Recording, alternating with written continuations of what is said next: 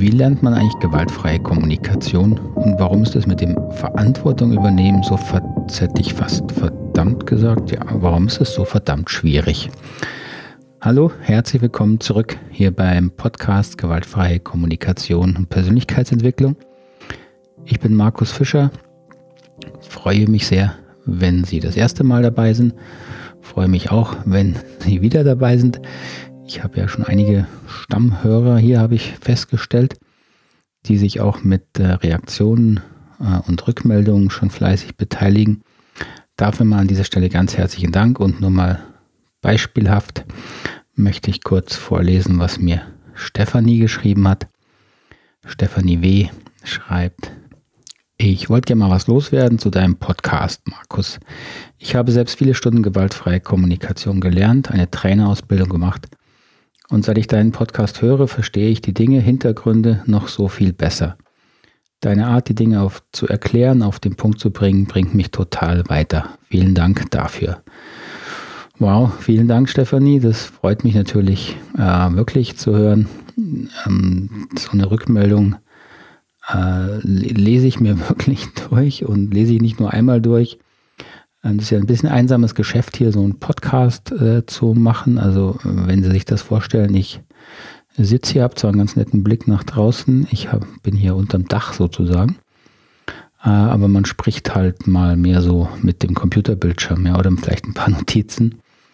Und da ist jede Rückmeldung wirklich äh, total willkommen und hilft mir und gibt mir einfach auch neue Energie zum Weitermachen. Also Stefanie, ganz herzlichen Dank dafür. Der Anlass für diesen Podcast war allerdings eine Frage, die von Christine kam. Christine ist ja neu in der Steady-Community der gewaltfreien Kommunikationsgemeinschaft. Und sie hat mir auch ein dickes, langes Dankeschön geschrieben. Das lese ich jetzt nicht vor, weil es sehr lang ist. Aber herzlichen Dank, Christine, hat mich sehr gefreut. Ich möchte aber eher auf deine Frage eingehen. Äh, wenn ich das mal hier in meinen Worten beschreibe, ist Christins Frage, dass sie ja klar sieht, dass das Ziel der gewaltfreien Kommunikation ist, Selbstverantwortung für das eigene Bewerten und Handeln zu übernehmen. Und der Weg dahin, schreibt sie ganz richtig, ist es erstmal, sich über die eigenen Bewertungsmuster und auch die dysfunktionalen Strategien und Bewältigungsmechanismen klarer zu werden. Und das ist ja schon für viele Teilnehmer wirklich ein Aha-Erlebnis, schreibt sie, wenn sie das erkennen. Aber an dieser Stelle schreibt sie, kommt jetzt auf die Frage, ja, und wie mache ich das jetzt? Was mache ich mit den Ergebnissen konkret? Und sie fragt dann, was, wie kann man jetzt am sinnvollsten sozusagen Teilnehmermenschen unterstützen, ähm, die im Grunde die gewaltfreie Kommunikation zu integrieren, nenne ich das mal. Und äh, das war für mich nochmal ein Anlass, diese Frage nochmal ein bisschen zu durchdenken. Also erfahrungsgemäß ähm, in den Seminaren stelle ich fest, das ist relativ einfach den Leuten zu erklären, wie du es ja auch gemacht hast, Christine, ähm, dass sie verstehen, an welchen Themen sie arbeiten müssen, wie du es genannt hast, diesen dysfunktionalen Bewältigungsmechanismen, die Strategien, die zwar im Grunde auch dafür sorgen, dass unsere Bedürfnisse erfüllt werden sollen, aber die eben häufig äh, als Erwachsene nicht mehr funktionieren, weil sie eben kindliche Bewältigungsstrategien waren. Das, was wir in unserer Arbeit ja dann oft Empathielücken nennen, an denen man arbeiten muss. Dafür gibt es natürlich auch verschiedene, ähm, sage ich dann mal, Konzepte, wie man an diesen Empathielücken arbeitet. In unserer Arbeit ist das aber eigentlich das Gleiche. Das ist das, was man als empathische äh, Unterstützung, empathisches Coaching, äh, häufig hat das natürlich auch therapeutischen Charakter wo wir wirklich durch äh, eine, eine hohe Fähigkeit, uns in den Klienten hineinzuspüren, eben ihn dabei zu unterstützen, diese Anteile, die wirklich sehr unangenehm sind, nachzuerleben, wieder bewusst auch auf Gefühlserlebende nachzuerleben und die Erinnerungen, die damit verbunden sind, in einem sicheren Rahmen nochmal zu durch, ja, durchzuerleben sozusagen. Da kommen Erinnerungen hoch, Bilder hoch. So, das ist das eine. Das ist im Prinzip ähm, denke ich, relativ einfach, den ähm, auch den Teilnehmern oder Klienten, mit wem man auch arbeitet, zu erklären. Das große Problem, und das beschreibst du ja auch, ist aber, ähm, wie kommt man aber jetzt sozusagen an die Themen heran? Ja, das ist meiner Erfahrung nach eigentlich das größere Problem. Also die Frage ist, wie findet man diese Empathielücken? Und du schreibst ja auch, Christine, ähm, dass da immer so viel Angst ist. Ja, natürlich ist da viel Angst. Äh, das ist die Angst vor der Angst, die Angst, eben diese unangenehmen Gefühle äh, wieder erleben zu müssen. Und da schützt sich natürlich jeder Organismus ganz natürlicherweise. Das große Problem ist also, wie schafft man ein Setting, das ähm, das Finden dieser Empathielücken unterstützt. Dabei hilft es nochmal, sich an das Entwicklungsmodell zu erinnern, das wir hier oft verwenden, das so fünf, sechs, sieben verschiedene Stufen verwendet, mal sehr grob über egozentrische, die erste Stufe, davor kommt noch die magische, aber die ist häufig, ja gut, die ist auch manchmal relevant. Also nehmen wir das mal von Anfang an, die magische Stufe, die egozentrische Stufe, die darauf folgt, die konformistische, dann die rationale, ähm, dann die pluralistische und dann die integrale. Äh, wenn Sie das noch nicht kennen, dazu gibt es auch hier eine Podcast-Folge, die verlinke ich mal unterhalb in den Show Notes. Muss ich mir nur notieren, dass ich das auch mache.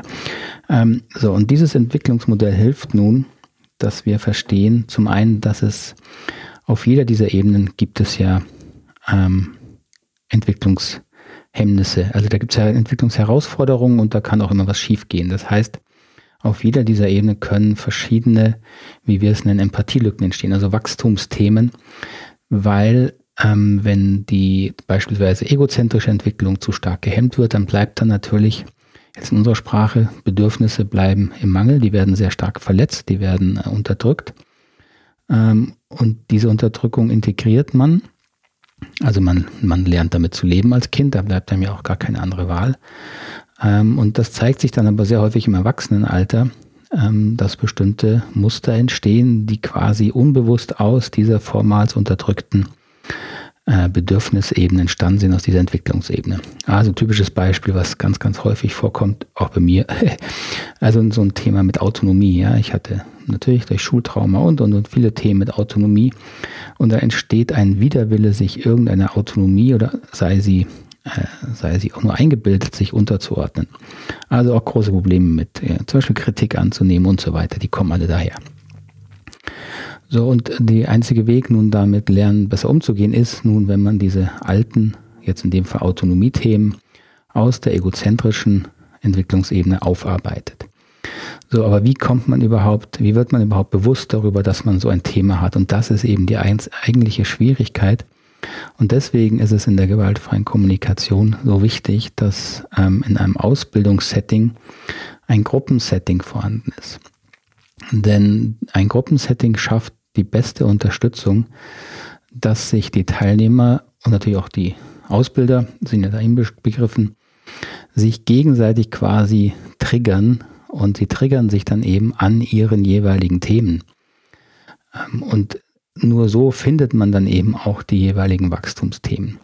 Als Ausbilder muss man also klar haben, dass man im Grunde ein, so ein Ausbildungssetting schafft, um Stress zu erzeugen. Das ist das einzige Ziel von so einem Ausbildungssetting. Nämlich Stress zu erzeugen, dass jeder Teilnehmer an seine eigenen Entwicklungsthemen herankommt. Und nun ist es natürlich sehr unterschiedlich, ähm, wie gesagt, auf welcher Ebene diese Themen entstehen.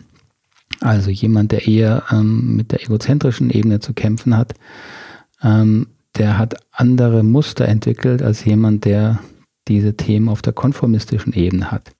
Also die konformistische Ebene hält sich ja eher meistens sehr stark zurück. Die guckt nach Zugehörigkeit, die passt auf, dass sie nicht rausfällt aus einer Gruppe und äh, unterdrückt deswegen die eigenen äh, Impulse zu stark.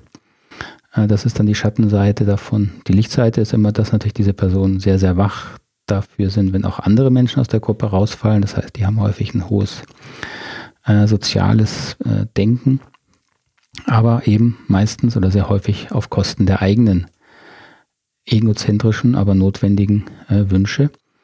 So, und jemand, der auf der konformistischen Ebene ein Thema hat, der braucht ganz andere ähm, Herausforderungen durch so eine Gruppe, als jemand, der das gleiche oder ein Thema auf der rationalen Entwicklungsebene ähm, entwickelt hat.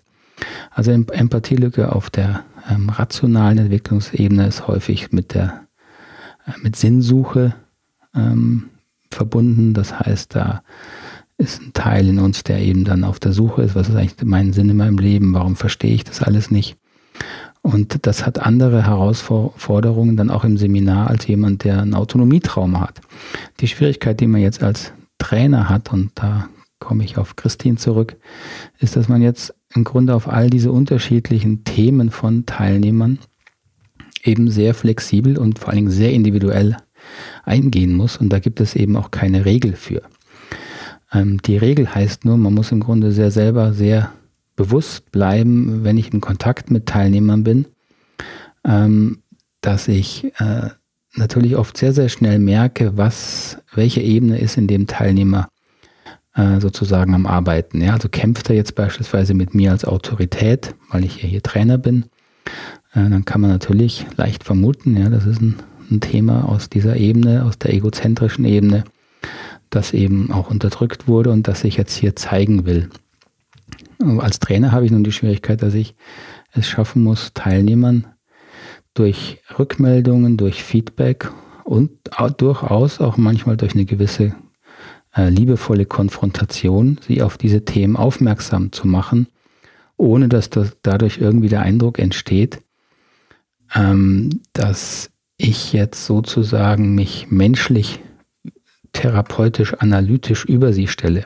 Und das ist die größte Schwierigkeit, weil das ist natürlich ein bisschen paradox. Ich muss mich zum einen ein Stück weit äh, beobachtend, analytisch über die Teilnehmer stellen, weil wenn ich äh, auf der gleichen Ebene verstrickt bin, bin ich keine Hilfe. Ja, dann bin ich genauso in Mustern verstrickt, was natürlich passieren kann. Das muss man dann professionell supervidieren. Aber das sollte nicht allzu oft passieren. Das heißt, natürlich beobachte ich die Teilnehmer, ich analysiere die Teilnehmer und ich gehe dann in einen möglichst authentischen, natürlichen Dialog und weise jeden Teilnehmer im Grunde ganz individuell darauf hin, was mein Eindruck ist, wo ihr Thema, ihr Empathiethema ist. Man kann jetzt auch sagen, ich helfe Ihnen, es selber zu entdecken, aber das klingt manchmal ein bisschen zu, äh, zu nett und zu einfach, denn ähm, das Problem dabei ist eben, dass, und das hast du angesprochen, das ist die große Angst dahinter.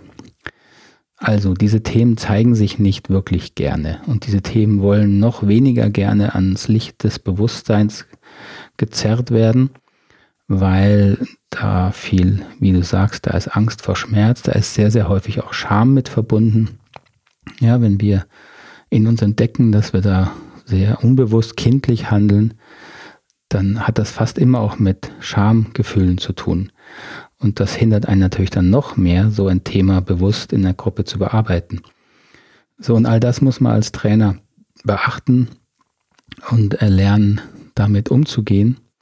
Und das bedeutet eben, dass man die Teilnehmer äh, natürlich sehr, sehr sicher und liebevoll begleiten muss. Aber dieses liebevolle Begleiten kann eben manchmal auch in einer klaren Aussage bestehen, die den Teilnehmer erstmal triggert. Ja, natürlich, das bringt dann häufig ein Thema mit hoch. Und dann braucht es natürlich den, die Vertrauensebene, dass der Teilnehmer oder der Klient merkt, ja, der, ich habe ja nichts, ich habe ja nichts gegen ihn, ich will ihn ja nicht irgendwo äh, unterdrücken oder oder, sondern ich will nur helfen, dass diese unbewussten Wachstumsthemen eben ans Licht kommen können. Das jetzt zu lernen als Trainer oder als Berater, als Coach, ähm, setzt im Grunde nur voraus, dass man selber den gleichen Prozess durchmacht, den auch die Teilnehmer oder Klienten durchmacht, machen, ähm, aber in einem, mit einem unterstützenden Rahmen, das heißt mit einer äh, sinnvollen Supervision von außen, an der man dann wieder die eigenen Themen, also als Trainer und Coach reflektieren kann, an dem man es eben nicht geschafft hat, diese, ich sag mal, wohlwollende, liebevolle Beobachtungsebene von außen durchzuhalten dem Teilnehmer gegenüber, sondern wo man dann vielleicht mal in den, ja, reingerutscht ist, in eine Abwertung, in eine, in eine Wut, in eine unbewusste, äh, vielleicht sich über den Teilnehmer stellen wollen. Das alles passiert, das ist ganz menschlich, das passiert mir auch hin und wieder. Ähm, deswegen ist es sehr sinnvoll, beispielsweise in Seminaren zu zweit zu arbeiten, weil dass es beiden gleichzeitig passiert, ist eigentlich fast ausgeschlossen, weil wir da ja doch sehr individuelle Themen haben. Das heißt, sehr selten rutschen beide in das gleiche Thema. Und so ist immer sichergestellt, dass man danach reflektieren kann und gucken kann, äh, war ich jetzt äh, in einer offenen Haltung, auch wenn sie konfrontierend ist, aber war ich noch in der Lage, äh, sozusagen mit dem Klienten und mit dem Teilnehmer innerlich offen umzugehen oder bin ich selber schon in mein eigenes Thema als Trainer oder Coach gerutscht? Wenn das passiert, äh, wie gesagt, das äh, sollte nicht allzu oft passieren, wenn man Trainer ist. Und wenn es mal passiert, dann machen wir natürlich das Gleiche, was wir unseren Teilnehmern empfehlen. Wir gucken uns das Thema an, wir suchen die Auslöser, wir reflektieren unsere inneren Muster und finden dann da drin natürlich auch immer wieder unsere eigenen Empathielücken. Denn auch als Trainer sind und bleiben wir ja vor allen Dingen Menschen. Wir haben im Wesentlichen genau die gleichen emotionalen äh, Bewältigungsmuster wie unsere Teilnehmer.